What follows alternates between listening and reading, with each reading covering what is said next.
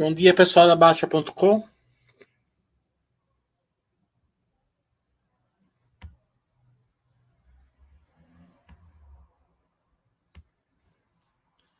Estamos aqui para o chat do Ano Novo.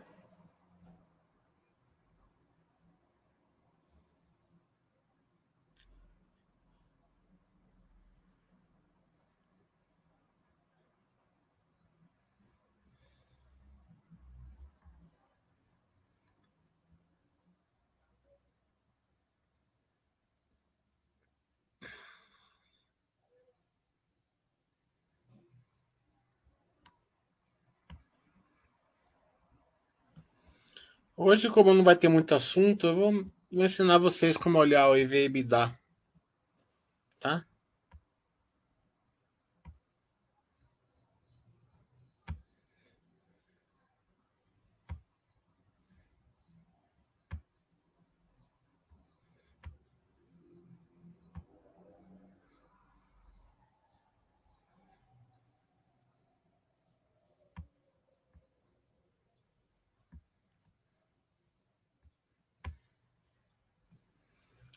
É, o EV/EBITDA ele é bem parecido com o PL, só que em vez de usar o, o preço sobre o lucro, a gente usa o valor da empresa sobre o EBITDA. Então, ele é um, ele é um indicador mais puro, né? Porque usa o EBITDA em vez do lucro com aquele monte de distorção que a gente está acostumado.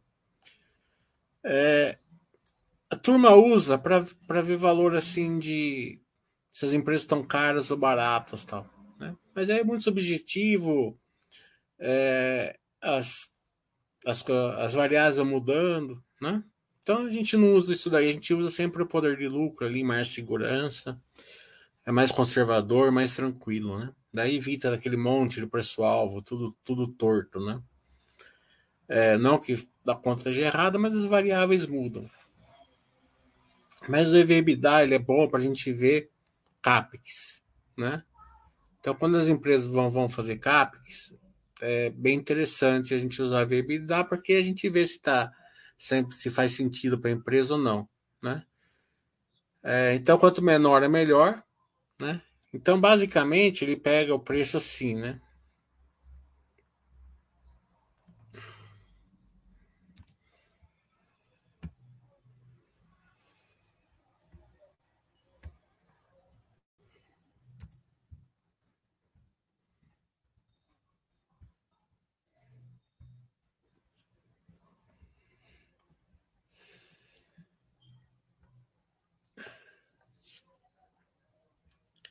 Então, a gente vê aqui, ó. EV/EBITDA da Vale 3,56, né? Ele vai pegar o valor da firma. O que, que é o valor da firma? O valor da firma, que é o Enterprise Value, né? É o valor de mercado, quanto o mercado está pagando da Vale, mais a dívida dela, né? Então é valor de mercado, 424, mais a dívida líquida dela, 37. Certo? Então, vai estar o total de 462. Daí vai dividir pela EBITDA dela. Aqui acho que não tem, não tem o EBIT, né? Mas divide pela EBITDA e vai dar 3,56. Então, um bom, um bom EBITDA, né? 6, 7, né?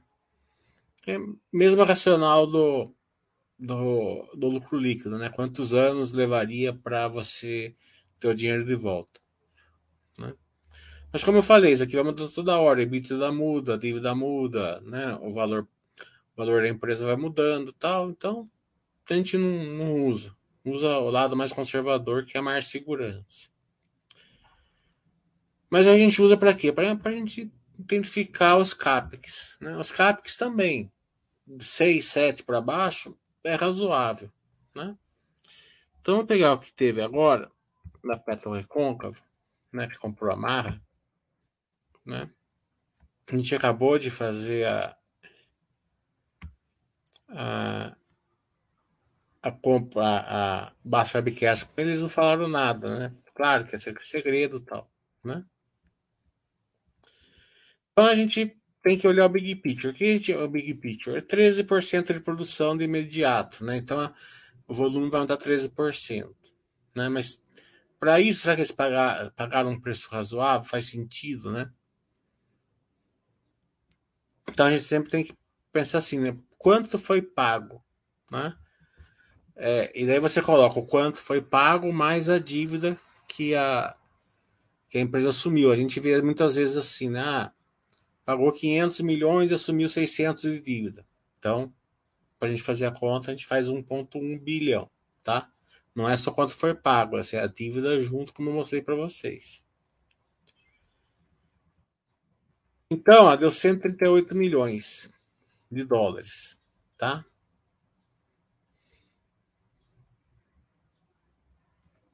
E um earnout de 36 milhões, quer dizer, dados certos é,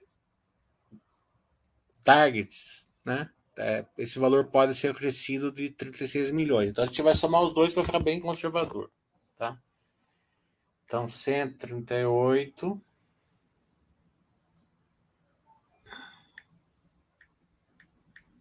mais 36. Então a gente sabe que foi 174 milhões, tá? E até bom que pague 76, quer dizer que a compra foi boa, eles conseguiram é, é, realmente é, o CAP, a aquisição é, atingiu todos os objetivos, então é melhor, né? Que, que saia mesmo pelo 174. Daí vamos olhar quanto foi o EBITDA, né? Primeiro que esse, essa compra, né?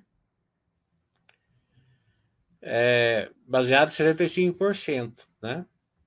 Da operação. Né? 25% continua com a Petrobras.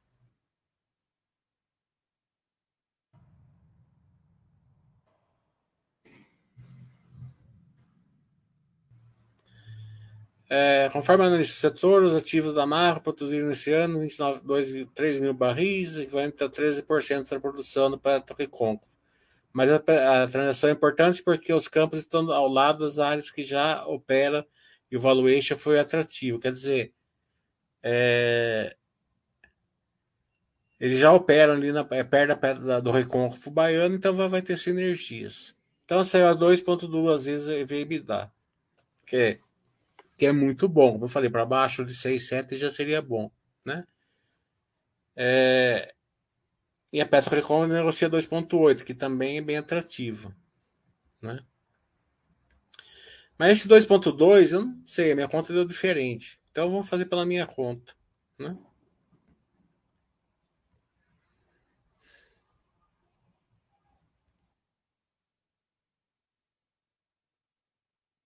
Hum... Não sei se ele não colocou 164 bilhão, fez pelo 136. Que não tá o, o valor de EBITDA. Vamos procurar o valor de EBITDA. Hum.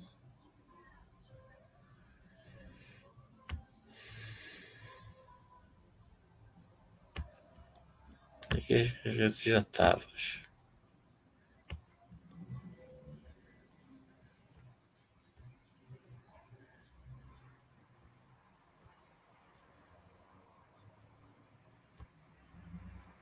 Hum.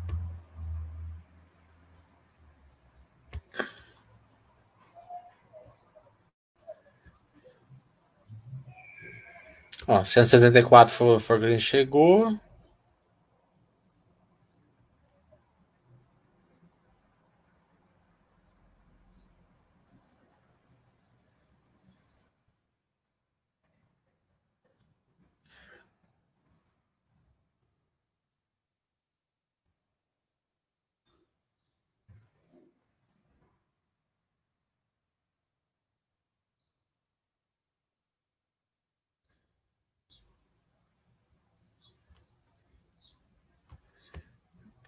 Hum, vamos procurar mais.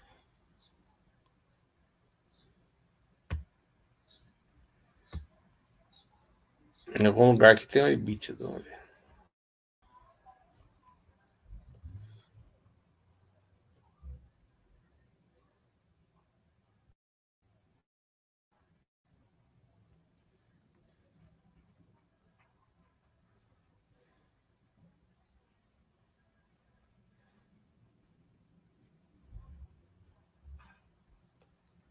A receita líquida da Marra Brasil nos primeiros nove meses de 2022 foi de 62 milhões, acumula 78 dos 12 meses. Né?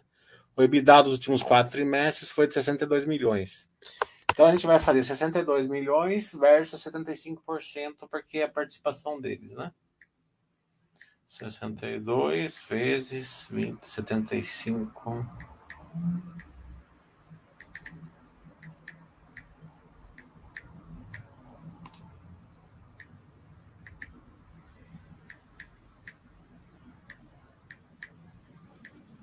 Que vai dar 46, né? Da gente dividir 174, que é o IV por 46 vai dar 3,78. A minha conta mais conservadora deu uma EV/EBITDA de 3,78, né? É, não estou falando que a conta dele não tiver certo, acho que ele não usou o earnout, né? E não sei se esse, não sei se ele não descontou 75%. Mas mesmo assim, 3,78 é muito bom. Né? Se a conta dele tiver certo 2,2 é melhor ainda. Então, quando vocês forem ver uma coisa relevante, tem que ser relevante aqui para Recon, que você, a gente viu que é relevante. Já é 13% da, do volume, fora sinergias. E fora também que tem campo de exploração aqui, não é só aquela guimba de charuto é, tradicional é da Petro Recôncavo. Ele tem uma área ainda que vai se fazer exploração que pode dar certo, né? É, então, quando é relevante, a gente olha e vê EBITDA, né? É, para baixo de 6 a 6, 7 é bom, né? Quanto mais, quanto menor melhor. Se tiver alguma dúvida, a gente tira aqui para vocês.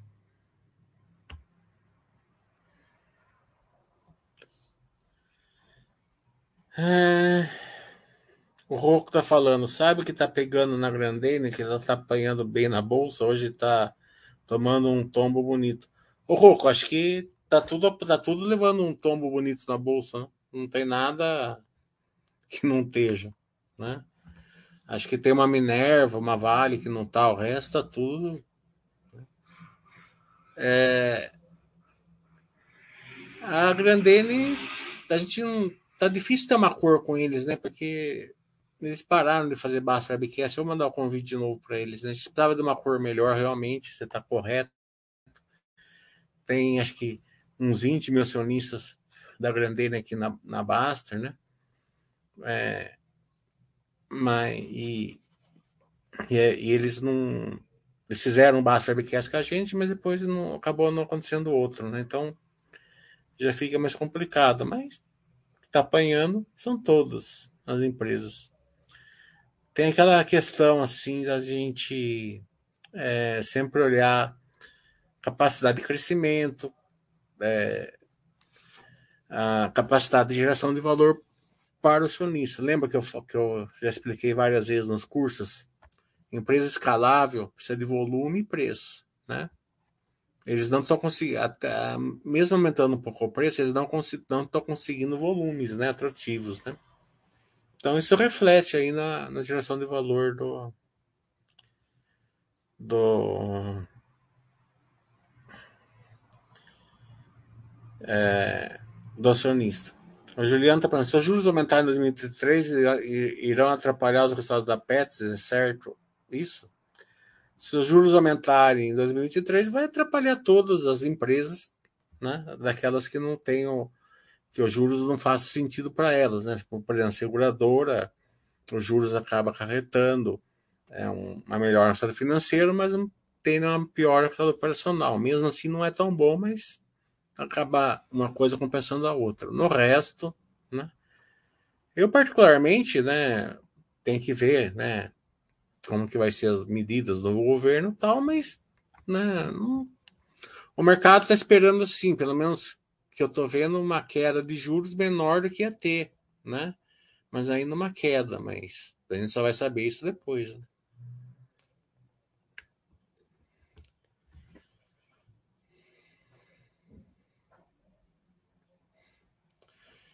É, a questão, Rocco, não é que o tombo está muito forte na Grandene. Né? É aquela questão que se a empresa tem condição de gerar um valor para você ou não. Né? É, é, tem um dos viés comportamentais é representatividade, né? Representatividade é o seguinte: você, é, você não investe na empresa pelo que ela foi, você investe na empresa pelo que ela é, né? Você tem que ver se o que a empresa é hoje, ela te gera o valor que ela te gerava antes, né? É, senão vai ser aquele cara, aquele centroavante que já, que já tá gordinho, já tá meio velho e tal, e joga com o nome, né?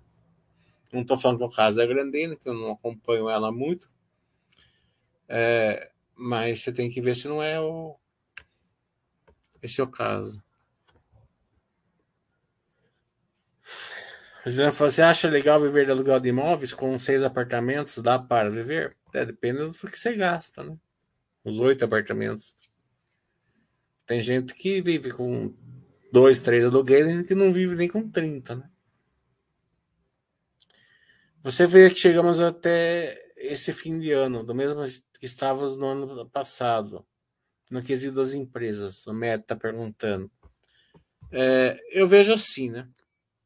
De uma maneira geral, as empresas que a gente acompanha mais, elas melhoraram. Elas estão melhor hoje que elas estavam há um, dois anos atrás, certo?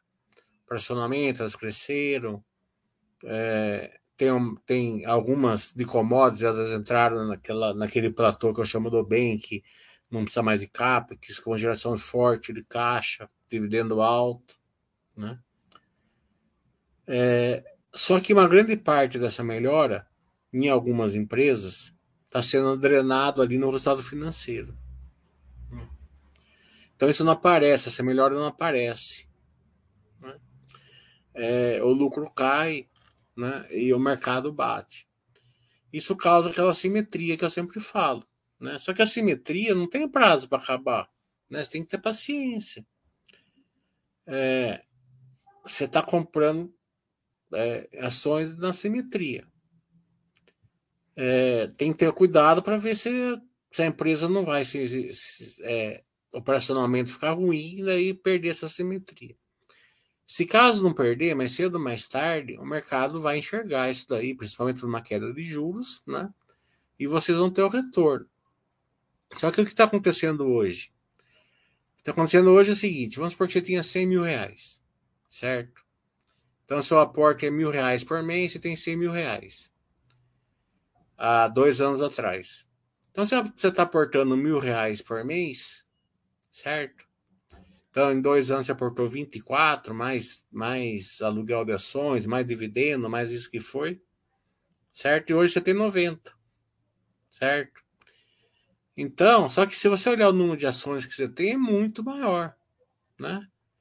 Se você tiver, se, se esse movimento estiver numa, numa, em ações boas, né, que geram valor, que, que, que, é, que tem aquele, aquele EBITDA forte, o crescimento de, de, de operação, né? estrutura de capital, mesmo que algumas esteja mais pesada, mas continuam equilibradas, né? Mais cedo ou mais tarde vai ter época de euforia, né? Parece que agora, parece que nunca vai chegar, mas vai chegar, certo? A hora que chegar a época da euforia, você muda de patamar de vida, né? É, mas para isso duas coisas, precisa, precisa ter paciência. Eu já vivi uma época dessa aqui de quatro anos, tá? Na época da Dilma lá, ficou quatro anos desse jeito. Você coloca dinheiro, coloca dinheiro, parece que não sai do lugar, só que você está aumentando as ações, né? Então, quando volta, mas daí vai depender de muitas coisas, do seu plano, das ações que você tem, do, do seu controle emocional, né, do seu controle financeiro, do seu controle familiar, porque daí muitas vezes é, uma, a sua mulher tá olhando aquilo lá, tá metendo a boca em você, daí chega uma hora que você não aguenta, você vende, então tem que ser bem explicado com a mulher, né? Ou com o marido, né? No caso da, das moças que são que são investidoras, né? Tem que ser uma, tem que ser um investimento em casal, né? Tem que ser uma tem várias variáveis aí que podem fazer que você venda no fundo, né?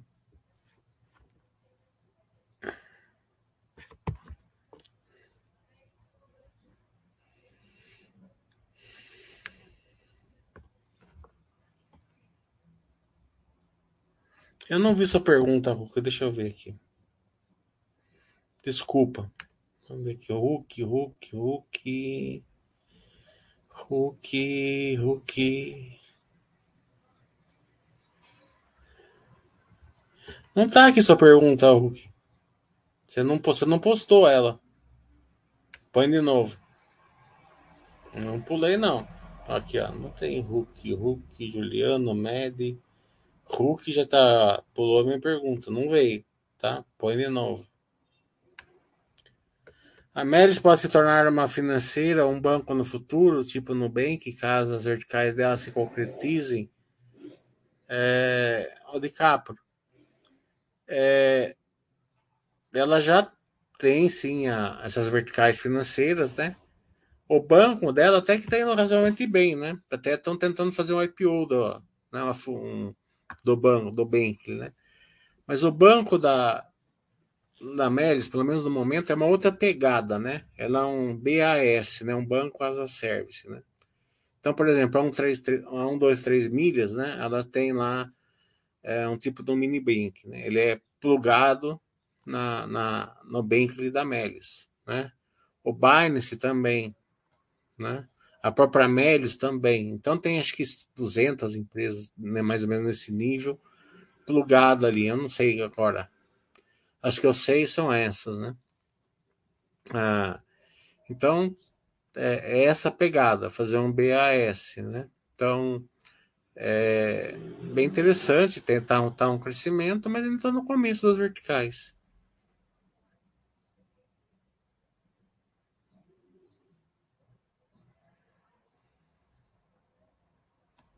Mas a financeira ele já tem, né? Já estão com cartão de crédito e tal, mas eles estão bem.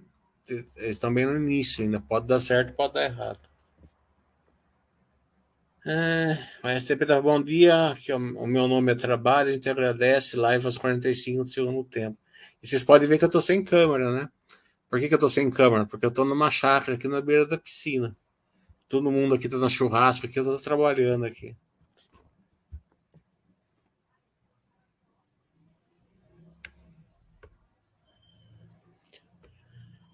Que não dá, tô sem camisa.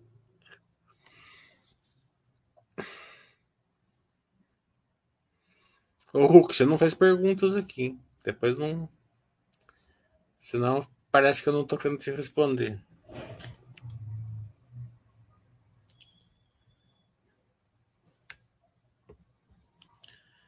O, o William tá falando. Empresas de varejo como a Magazine Luiza vêm sofrendo com os juros da dívida. Você acredita que basta a Selic baixar para que elas voltarem a apresentar bons resultados? É, tem que separar várias coisas aí. Primeiro que você não está totalmente corretos, né? É, o que ela mais sofre não é com os juros da dívida, né? Porque ela tem uma financeira também, né? Então eles têm cartão de crédito e tal, então os juros altos, né? Meio que fica elas por elas, né? É, a tendência é essa, né? Pode piorar um pouco, mas tá, não é tão, tão isso. O que os juros mais reflete é no consumo. Né? Então, com a taxa de juros baixa, o cara vai lá comprar uma geladeira, é, ele, ele consegue, ele compra, porque, sei lá, a geladeira custa dois mil reais, em 12 vezes vai para 2.500. A taxa de juros alta, a geladeira custa dois mil reais, vai para 4. Então começa a não fechar conta para a maioria das pessoas, né? Então é aí que interfere mais. Claro que se a taxa de juros baixar, sim, né, melhora. Mas a questão da, da Magazine Luiza e do varejo como um todo é que eles nunca têm mais segurança, certo? Pelo menos nunca tiveram. Pelo menos que eu vi. Pode ser que em algum momento no passado tiveram e, e mas quando a gente vê aquela subdona que eles tiveram, foi sempre na projeção, nunca foi no, no, no, no poder de lucro, na, na, na mais segurança, né? no valor extrínseco. Né? Então, isso que, que, quer dizer isso? É que o mercado está pagando cada vez mais por uma excelência do, é, do negócio. A Magazine Luiza é, transformou o varejo é, com e-commerce, né? É, com multicanal. Então, é, eles, eles tiver, o mercado pagou toda essa projeção. Quando a situação mudou, o mercado ficou mais restritivo, não pagou projeção, eles não tinham lucro para sustentar aquilo que o mercado pagava, né? O mercado estava pagando a projeção, não tinha, eles não tinham assim. Se hoje as empresas, por exemplo, que que tem que tem que tem lucro, certo? Que tem uma geração de, de, de EBITDA, geração de caixa forte, já estão sendo vendidas abaixo é, do valor patrimonial, é, na, abaixo do é, totalmente assimétricas, com mais segurança alta, por aí vai. Imagina-se, né? As que não tem. Né? Então, quando começou a cair, o que aconteceu? O cara olhava assim e falava assim: ah, a ação estava 27 reais, é 30, não lembro agora. Quando chegou nos 15, certo? O cara fala assim: nossa, que a Magazine Luiza deixou todo mundo rico, e deixou mesmo, né? Muita gente que segurou. Tava 27, agora tá 15, assim, tá, sei lá, 50% de desconto, né? Então vamos trocar a VEG por ela, vamos trocar Itaú por ela, Banco do Brasil por ela, vamos começar a colocar. Daí quanto mais caía, mais você foi ancorando, né? É, então a perspectiva, a, a queda machuca a pessoa. Por quê? Porque você não como, cai ancorado na empresa, né? Quando chega nos dois, três reais que está hoje, daí você vai fazer a conta, certo? Daí você vai falar assim, mas daí você vai olhar, ela está dando prejuízo, né? Pelo menos, né? Então, é, você vai falar assim, nossa, mas ela não tem geração de poder de lucro para né? Como que ela vai subir 900% agora se ela não tem poder de lucro? Então, sim, ela tem que melhorar o lucro dela, melhorar, melhorar a gestão de caixa dela e o mercado voltar a pagar uma projeção. Né? É, um bom, é uma boa, uma boa lição, é uma boa lição é, que não é uma queda de preço que, que gera oportunidade. Né? Nunca é o preço, é sempre, é sempre a simetria que gera é, um aporte mais seguro né? Porque você compra a simetria, você está você tá, você tá levando VE, né? Então você está levando valor extrínseco, você está pagando teoricamente menos do que vale. Né? Você, você compra pelo preço, você, você não enxerga se é uma questão só de projeção que o mercado está pagando menos.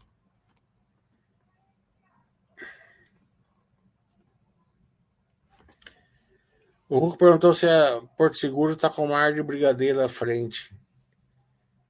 Ah, eu não vi a, a pergunta dele. Acho que pulou para mim aqui. É, Porto Seguro eu não acompanho, mas acho que tá. Não... É, primeiro que não é mais de brigadeiro, né? Porque brigadeiro é céu, né? Vamos só pôr a coisa em perspectiva correta, né? É, mas a a Porto Seguro, né? Ela sempre vai indo bem tranquila. Né? É um setor que eu não sou muito chegado, não estudo muito, então não posso responder como que está operacionalmente ela, mas nunca vi nenhum problema. A Suzana tá poderia falar um pouco do Bradesco? Não vejo perda de valor, só um pouco de na margem. Ah, o Bradesco é, eu mandei convite para eles fazer baixa webcast eles não responderam. Então a gente não tem uma cor boa do Bradesco. É, então a gente não acompanha também porque não tem esse relacionamento, né? Vamos, vamos ver, vamos torcer porque no futuro a gente tenha. É, eles tiveram uns dois trimestres meio fracos, né? É, eles tiveram, acho que, aumento na imprensa, alguma coisa assim. Eu não vi direito, mas é, que eu não acompanho ele. E pelo que eu vi dos analistas, e eu estou falando pelo que eu vi, não é minha opinião, vai ter mais um ou dois trimestres, pelo menos, mais fracos. Né? Mas, em perspectiva, isso é mais ou menos o beabá de banco. Né? Eles, com o Itaú, eles vão, eles vão trocando posições ali. Um ano um está melhor, outro ano outro está melhor. Né? Então, também não vejo nada é péssimo, né? Ah, mas eles não estão conseguindo o mesmo resultado do Itaú e principalmente do Banco do Brasil.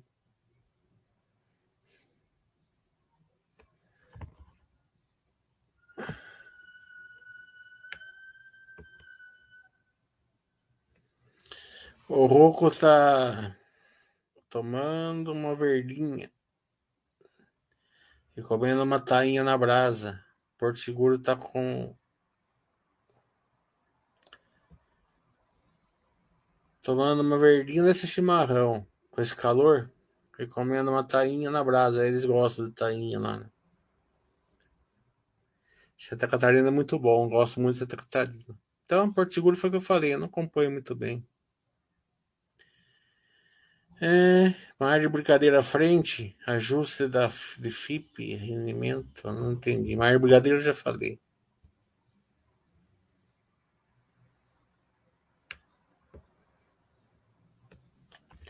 Então, Suzana, a... sabe que o lado feminino é muito importante para a gente aqui na Basta, né? Como todos os é, as orientações, né? Tanto religião, sexual, que for. Né? É tudo é super é, inclusivo, inclu, inclusivo aqui na, na Baster, né? É, então a gente fica muito contente quando vê uma pergunta do lado feminino. Então, acho que não tem nada muito para se emocionar com o Bradesco, não. Aqui quando começa a cair, as pessoas né, ficam meio assim, mas tá tudo assim, né?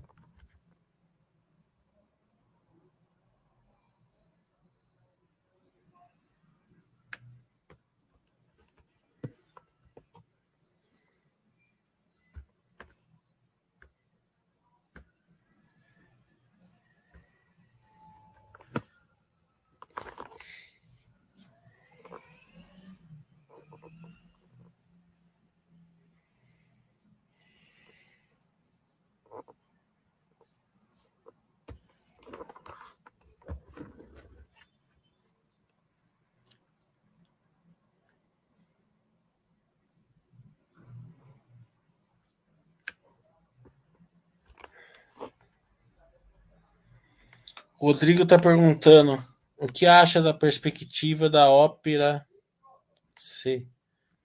Não sei do que está falando, mais, precisa mais cor aqui. Também tem o seguinte, eu já percebi que tem algumas perguntas que não chegam para mim aqui, se, se, eu não, se eu não respondi porque não chegou. Da perguntem de novo. Ópera C. Deve ter sido alguma coisa do corretor aqui que deu errado. O Tarek estava tendo dificuldade de entender como há tantas boas empresas custando hoje menos que no auge da crise da Covid-19. Agora entendo quando você fala dos aspectos psicológicos nos investimentos. É, você é, conseguir controlar os viés comportamentais, né? E eu vou dar um curso agora, final de janeiro, começo de fevereiro, geração de valor e viés comportamental. É, é, é primordial, certo? E serve para tudo na vida, né? É... Porque você entra em buraco por causa de questões, principalmente empíricas da gente, né? Porque a gente acha que tem que comprar alguma coisa barata, né? Quando a gente não tem que comprar nada barato, a gente tem que comprar uma coisa boa, certo? Se for barato, melhor. Né? Ninguém tá falando para não não aproveitar uma oportunidade que você acha, mas, com, mas também tem que ser com, com parcimônia, né? Ah, eu estou achando que tal ação está muito barata, faz um aporte, na outra, faz na outra, principalmente nessa época aqui que tem um monte de empresas simétricas. É... Quem vai comprar coisa barata, certo? Ele vai ancorar. Coragem é o câncer do investidor né? E para tudo. Você vai comprar um carro, você quer comprar um carro barato, tá lá 30% com desconto do, da tabela FIP, daí você compra um carro, um dublê, você compra um carro com problema de documento, ou com problema de, de, de motor, que o cara deu uma gambiarra ali, tá entendendo? Porque você não aguenta, né? Você, é, a atração é muito grande. Né? Então, a coragem não é só para bolsa, serve como para tudo na vida. É, então, o que a gente faz? A gente procura por empresas boas, claro que tem alguma, alguma projeção também, porque senão não tem graça também. Né? Porque quando você acerta uma Magazine Luiza, uma droga raia, muda, você muda de patamar também. Então é bom você comprar umas pimentinhas. E nessa época aqui, né, você pensa assim, né? As pimentinhas caíram 80%, 70%. Né? Caíram. Se, a, se as empresas de, de, de, de bottom line caíram 50%, né? Nada mais normal que uma pimentinha cair 80%, 70%. Só que quando elas caem 80%, 70%, para elas voltar onde elas estavam, tem que subir 800%. Certo? Então você imagina é, se tinha a posiçãozinha lá sei lá, 500 ações a 10 real, ou já está 2, cada vez que você compra 100 ações, você traz o seu, o seu preço médio lá para baixo, certo? É, se, se o mercado baixar a taxa de juros, se a pimentinha for boa, ela não precisa nem voltar aos 800, ela voltar 200%, você já está é, com retorno muito acima, ela não precisa nem chegar onde ela estava, né? Então, é, essa época aqui. Só que se você ficar comprando só pimentinha, você coloca o seu risco. Certo? Então você tem que é, diversificar isso aí, né? Como que eu faço? 80, 85% do valor eu coloco naquelas super poder de lucro, mais segurança, valor extrínseco, tudo. Certo? É o que. Né? E uns 15% eu vou pôr nas pimentinhas, devagarzinho. Entendendo? Não precisa. Você não precisa acelerar nada, não precisa fazer nada fora do comum. Você só precisa controlar o seu emocional. Né?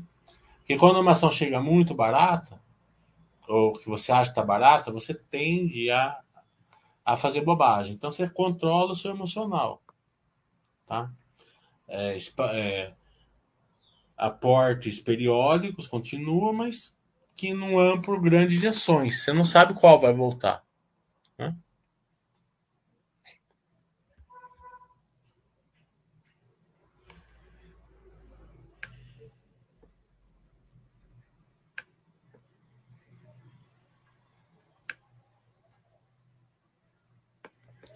O Gel tá falando, o que você acha da, da, da Aeres? A Aeres, né?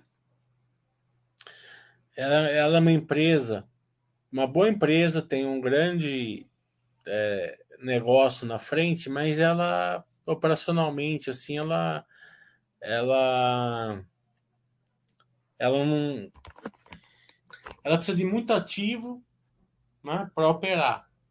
Né?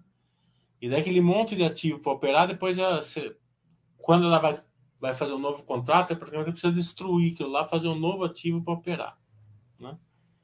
Então, eu acho que, e, que essa questão aí precisa de, um, de uma época muito boa, muito, muito crescimento ali para isso daí realmente é, gerar, um, gerar um valor escalável, né? Porque se toda hora, se, se, não, se não tiver uma escala muito grande, toda hora se tiver que destruir o ativo para operar, é, então, não dá certo, assim, não, não gera um grande valor, né? Mas é, o case é interessante, mas assim, a parte. É sempre, sempre quando você vai estudar uma empresa, você pega o case e depois você vê se operacionalmente, né? É, como que ela vai gerar valor para você. Então a Aeres, na minha opinião, ela precisa de uma escalabilidade aí maior do que ela tem hoje. O STP está falando, vi um analista comentando que a Simpar diminuiu a depreciação dos veículos para aumentar lucro. O que você acha disso? É... Eles. É... Eu não, eu não vi isso daí o analista falando, certo? É... Mas eu não acredito assim que eles fez, fez, fez uma coisa assim é, deliberada, né? Para fazer isso. Acho que eles, eles diminuíram, se eles diminuíram a, a depreciação ou não, certo? eu acho que faz sentido para eles operacionalmente, né? Então, não sei. Né?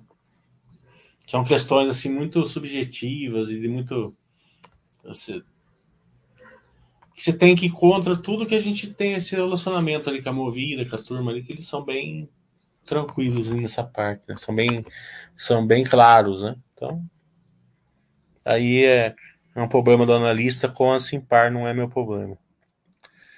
Ontem vi uma o Thiago viu uma propaganda da JHSF, é um condomínio do Surf Club. Impressionante. É, em São Paulo, né? É, a gente já vamos fazer um Basso Webcast com eles também.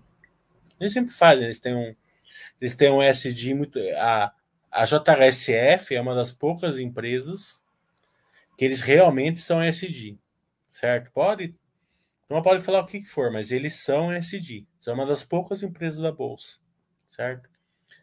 É, porque é, algumas, né, até várias, eles têm um lado E, né? Então você olha a apresentação deles, né, eles colocam o SG lá na, na apresentação, você vê bastante coisa aí ali, quase nada no S e no G, né? então, né? principalmente em relação aos minoritários. A JHSF não, eles têm o lado é, ambiental, né? Você pode ver que eles estão é, limpando o Rio Pinheiros, lá o trecho deles ali, né? Acho que um, dois quilômetros eles estão limpando o Rio Pinheiros, né? É, esse é o principal, né? Mas tem vários outros, né? Na parte social, eles são muito fortes com o GRAC, várias, várias é, outras instituições, e na governança, então, é impressionante, né? O presidente está ali no Twitter tal, responde você até de domingo. Né?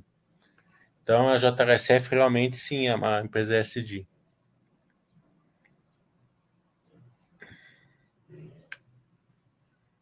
Eu acho engraçado ter diretor de SD, né? Então a gente vê a apresentação deles, né? Daí você liga lá, ou manda um e-mail, o cara nem te responde, né? Não como. Eu tô falando como investidor mesmo. Né? Então eu acho bem. Bem contrassenso, assim, sabe?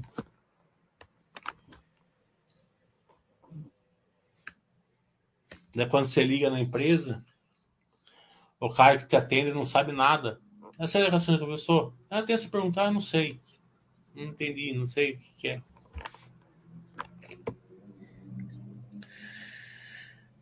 é Rodrigo tá fantástico, de juros tá atrapalhando muito a Flori? Não, não vejo porquê. Né? A Flori é uma questão mesmo de. Você está confundindo é, cotação com geração de valor. Ela está indo bem na geração de valor, não tem nada atrapalhando ela.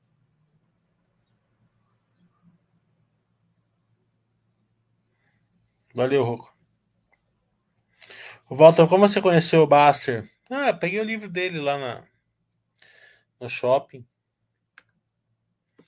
Como você começou a trabalhar com ele? Ah, ele achou que eu tinha alguma coisa para contribuir na Baster e me convidou e eu aceitei. É... Então, Rodrigo, a parte da Grandene, eu não estou acompanhando ela, eu nem sei o que é essa parte tracional com a 3G radar, certo? Não posso te falar de uma coisa que eu não estou acompanhando. Vamos, quando sair o resultado do anual, eu vou mandar um convite para eles para um Baixo Webcast. Se eles responderem e toparem, daí a gente volta a acompanhar, tá?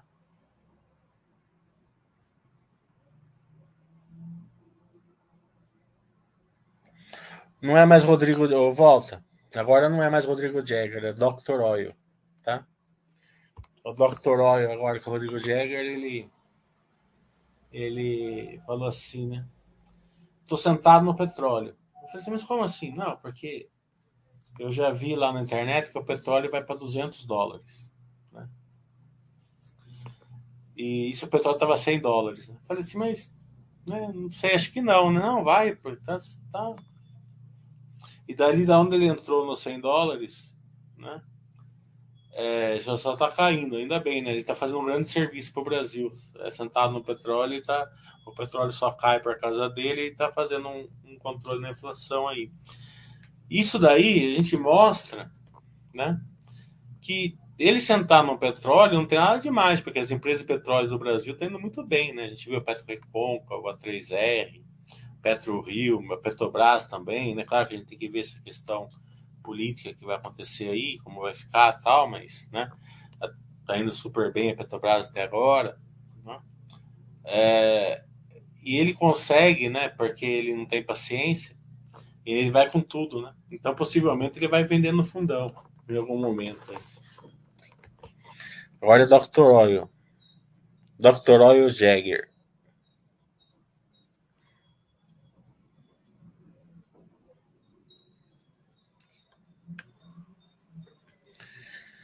Ah, Redditor, você sim considera uma pimentinha? Não, pimentinha é diferente, né? Pimentinha são, são empresas que estão. Você paga muita projeção, que tem muito crescimento. Né? E a Redditor eu não acompanho, mas aparentemente não é, não. É mais uma questão de poder de lucro. É, porque a Redditor não tem aquela capacidade de crescer 100, 200%, acredito eu. A não ser que eles começarem a fazer MEs aí, né? Não sei se eles estão nesse patamar. Uma, a Suzana tá falando que a queridinha dela é Camil. Está bem abaixo agora. Mas, de novo, né? Tá tudo bem abaixo agora. Né? Ela vê um pouco mais endividada com menos caixa, mas fazendo investimentos que podem se valorizar no futuro. O que você acha? Então, Suzana, não sei se você pegou no começo da dessa chat, né? Eu mostrei como que vocês têm que olhar os investimentos. Claro que você tem que entender se vai ter sinergia, se não vai, né? É, se tá per se, é, se faz parte do core business, se não tá. Né?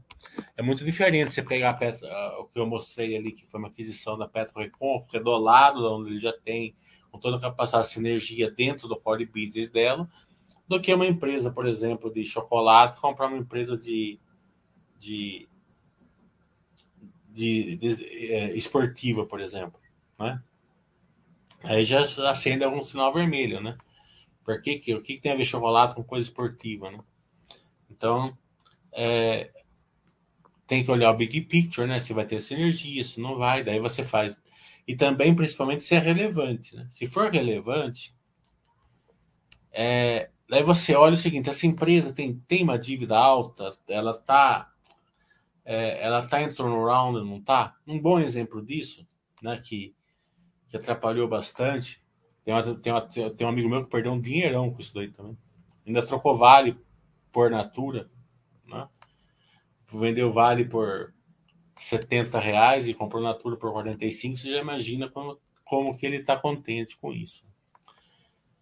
É, o que, que se deveu à Natura? Claro que tem essa questão é, que todas as empresas estão sofrendo, mas principalmente do CAP, que fizeram o Avon, né? que era uma empresa em turnaround. Né? Então, quando você investe em turnaround, quando sua empresa está investindo em turnaround, você tem que ter um monte de pé atrás, que pode dar muito errado. Né? Como que até o momento está dando, pode ser, que no, pode ser que no futuro dê certo. Né? É, então, se você olhar objetivamente, né, tem sinergia, é turnaround, está endividada, né? Porque uma empresa endividada, esse EBITDA não funciona tão bem, né? Esse, nesse do Petrocom funciona perfeitamente, né? É tanto de enterprise value, tanto de EBITDA, faz a conta, você já sabe. Agora, uma empresa endividada, que você, que você pega lá, é, ela vale 500 milhões na bolsa e tem mais 700 de dívida, então o EBITDA ele pode estar tá bom, mas depois o resultado financeiro destrói, ela pode dar prejuízo lá embaixo. Entendeu? Então você tem que olhar tudo isso. Né? É, então, com essas aquisições da Camil, é a mesma coisa. Olha se, eles comparam o turnaround. Se eu não sei que eu não acompanho a a Camil. Olha se é relevante, certo? Se, se é pelo menos mais de 5% da receita. Se não for, não precisa nem. Também não é relevante. Se o EBITDA faz sentido, se é uma empresa endividada, se não é, entendeu? É assim que você que você olha assim se a empresa realmente está quando ela está indo para a parte do MA, se ela está indo bem, né? Até hoje está tendo bastante pergunta aqui, mas achei que não ia ter, então eu dei essa, quis dar uma, aula, uma aulazinha para vocês. A seguridade é muito batida aqui no site devido a pouca transparência na divulgação dos resultados, o William está falando. Você acha que esse problema é determinante para descartá-la na diversificação da carteira? É, eu não gosto de empresas que não têm um SD aí muito forte, certo? O J, o, o J que é a nossa parte aqui, né? É, até eu dei um pega na, numa, numa empresa essa semana aqui. Né? Eu falei assim para. E falei mais ou menos assim mesmo. Falei assim: ah, né? o SD não é só E, né? É ESD, né? É, falei, vocês não responderam isso. Assim, não querer fazer uma coisa, mas não responder é outra, totalmente diferente. Daí, não, daí eles. Acho que. Assim, vamos ver. Daí. É, então tem esse lado, porque se você precisar da empresa, né? Você não vai ter, né? O retorno, você não tem calça, não tem baixo webcast, não tem nada. Né? Não sei se é o caso da, da Seguridade que eu não acompanho, ela não acompanha a seguradora. E a Seguridade agora está num bom momento, né? Porque tá juros altos para ela é bom.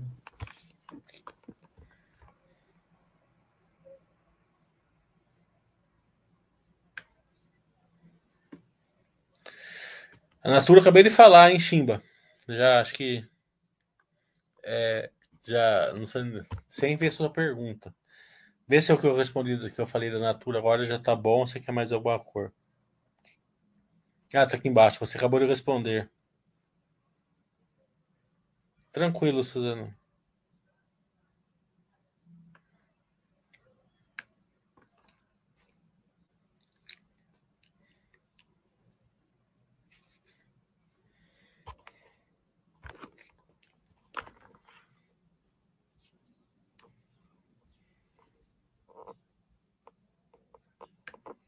Então, como o tópico aqui foi, foi aquisições, então nas aquisições a gente separa, né?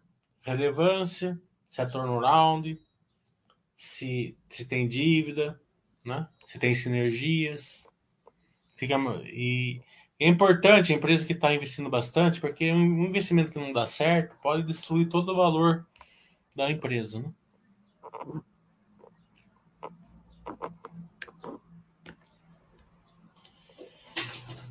É, Suzana, Prio ou Enalto, né?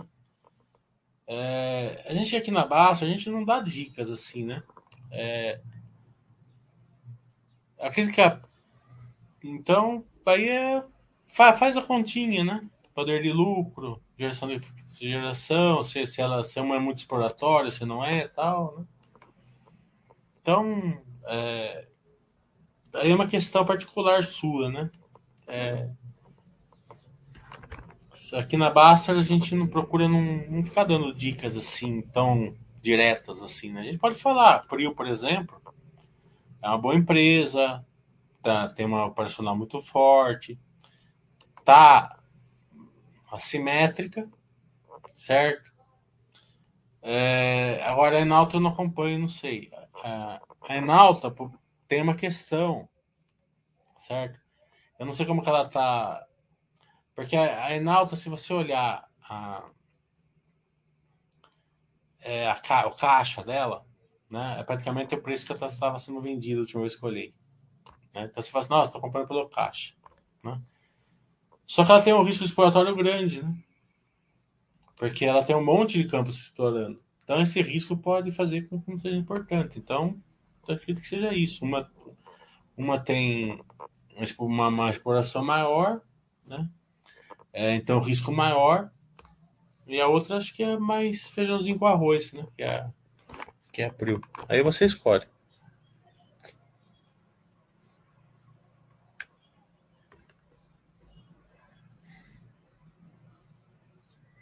Então eu olhei, Suzana. Então eu já falei, já, já me antecipei a você, já falei. Então uma tá mais feijãozinho com arroz, né? E a outra é mais tem mais uma exploração maior, né? Então, mais arriscada, mas se der certo.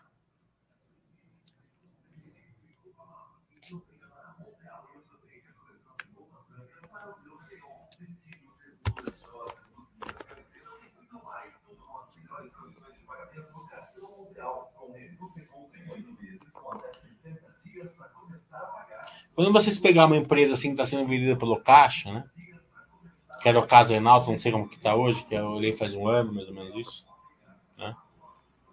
É, pensa assim, né? Será que só eu que sou tão esperto assim, né?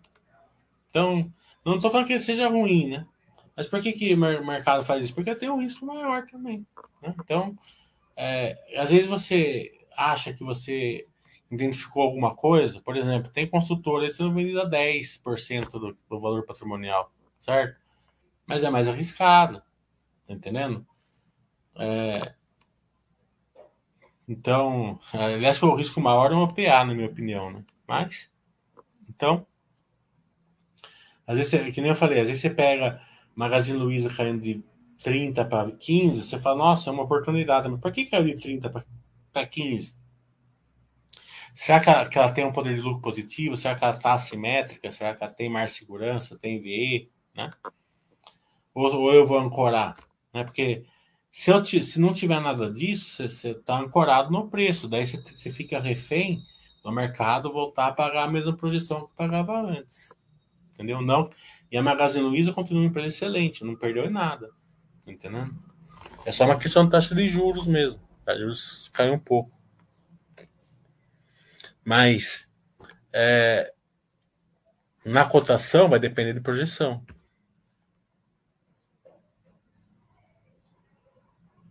E daí você perde paciência, faz uma cal aqui, daí quando sobe você, você, você é, é, tem um amigo meu que vendeu um monte de cal da, da Cielo por vários, por um monte de tempo, ela deu 3 reais, né?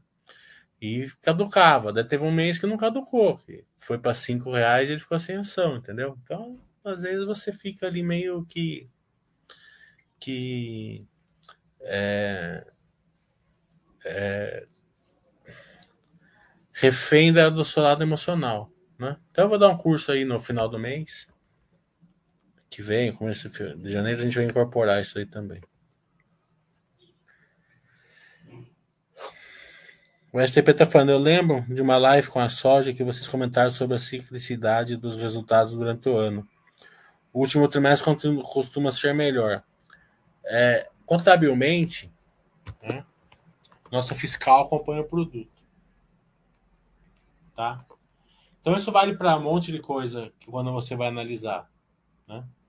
Então você olha o, o, o resultado de, de, de uma empresa igual a soja, né? Então o que eles fazem? Eles plantam lá a semente, né? Né, começa a plantar agora, acredito eu, né? começa a colher e beneficiar. Né? E a turma planta na época de chuva, certo? Então eles plantam terceiro trimestre, quarto trimestre. Então eles compram as sementes a partir do terceiro trimestre e quarto trimestre. Então, como a, no, a, a nota fiscal acompanha o produto, certo? Eles só receitam na hora que eles entregam. Mesmo que o cara já falou, ó, no primeiro trimestre, assim, eu quero lá um milhão de sacos de semente. Beleza. Então tá vendido aquilo lá, mas eles não estão receitando. Eles estão produzindo, não estão receitando. Eles vão entregar agora no trimestre, então o resultado vem no terceiro e quarto trimestre. O primeiro e segundo dá zero, dá um prejuízo pequeno, ou um lucrinho pequeno, certo? O resultado sempre vem no terceiro e quarto trimestre. Isso vale também é, para a diferença entre regime de caixa e regime de competência. Né? É, um, um, regime de competência é quando você vende. O regime de caixa é quando você recebe. Né? Muitas vezes uma consultora vende para receber em 10 anos. Né? Então, mesmo que ele lucrou um bilhão no trimestre, ele pode ter recebido só 10 milhões. Né? Então, é, essas distorções aí você tem que entender de contabilidade, né? Se você quiser ser um bom investidor.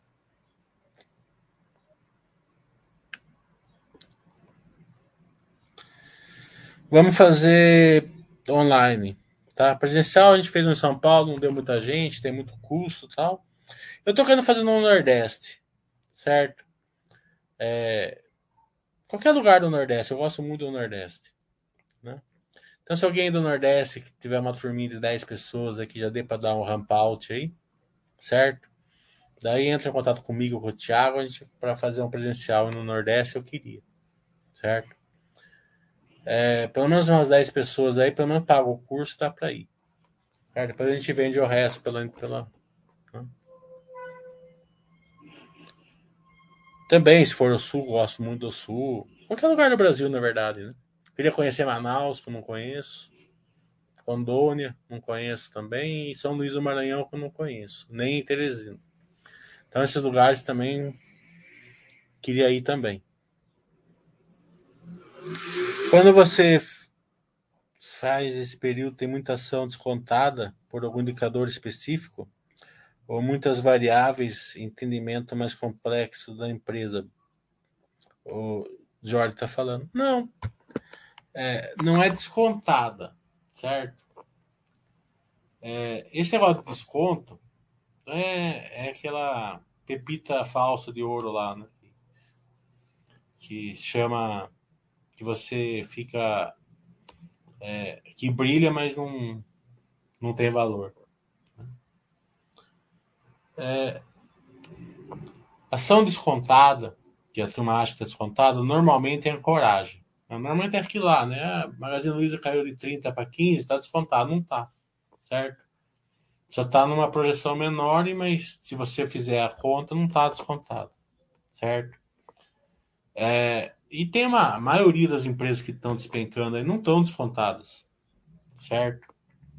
Alguma dessas empresas, elas têm um poder de lucro positivo. Né? Então você pega aí a, a, a Selic, que a gente usa 12%, certo?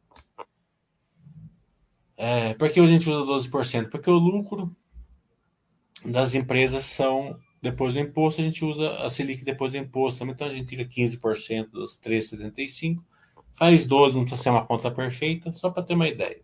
Certo?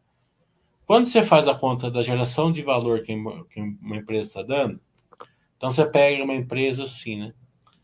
Que está dando 24% de, de geração de valor para você. Então você sabe que se você apertar nela hoje, você vai ter um rendimento teórico, e, é bem, e sempre é teórico, de, do dobro da renda fixa. Certo?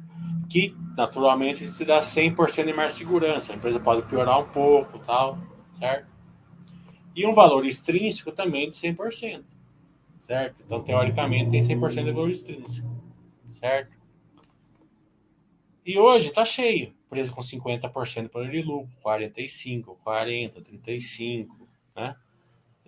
E a conta é muito simples ser feito isso daí, certo? Só que o duro é você conseguir ajustar o lucro, né? Para você conseguir fazer essa conta, porque normalmente o lucro vai estar distorcido. A contabilidade distorce o lucro. Também perspectiva distorce o lucro. Né? Então são contas bem objetivas, né? São, é, é a parte mais objetiva, porque você não quer, você não quer adivinhar nada do futuro, certo? Você só você pega o dado do presente e faz a conta. Você não precisa fazer fluxo de caixa descontado, você não precisa adivinhar qual vai ser, qual vai ser o fluxo de caixa para frente, qual vai ser a taxa de juros que você trazer valor presente, você não precisa fazer nada disso.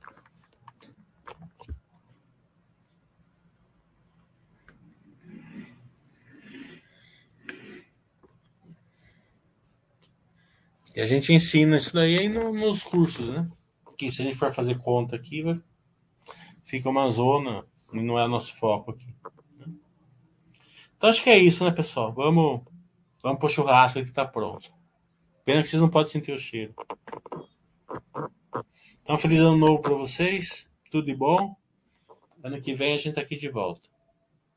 Cuidado aí com o feriado, né? Bebida e direção não combina, né? Ah, se estiver na praia, em algum lugar, às vezes o quarto tá meio chutado, ficar discutindo com pessoa. Sabe, ficar discutindo com pessoa burra, você não vai ganhar nada, né? Então, é, deixa, releva alguma coisa. É, e vai curtir sua família, tranquilidade, festas, né? Não fica discutindo com o idiota.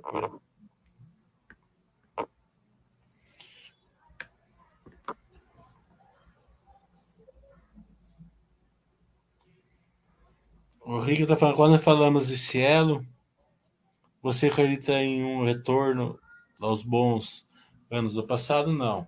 Não acredito, não. não acredito que vai ser uma, uma empresa assim. Ah, de poder de lucro, sem fazer a continha ali. Né? Mas esse. aquela força que tinha antes, pelo menos no, que pode mudar assim alguma coisa no futuro que, que faça ela voltar, né? Mas pelo que a gente tá vendo, eu não acredito.